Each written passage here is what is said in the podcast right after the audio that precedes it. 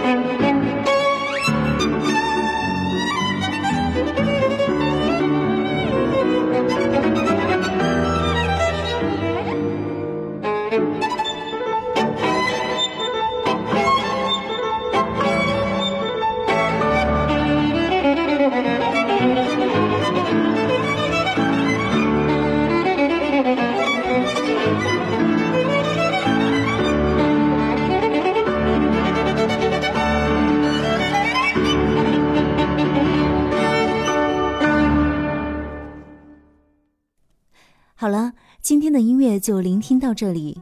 暮春初夏，弦动心音系列节目将以一曲曲动人心弦的小提琴经典名作，陪伴你度过这最好的时节。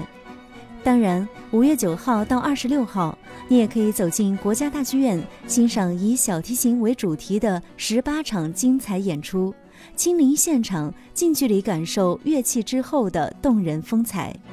聆听旋律流转，跟随弓弦起舞。我们下期节目再见。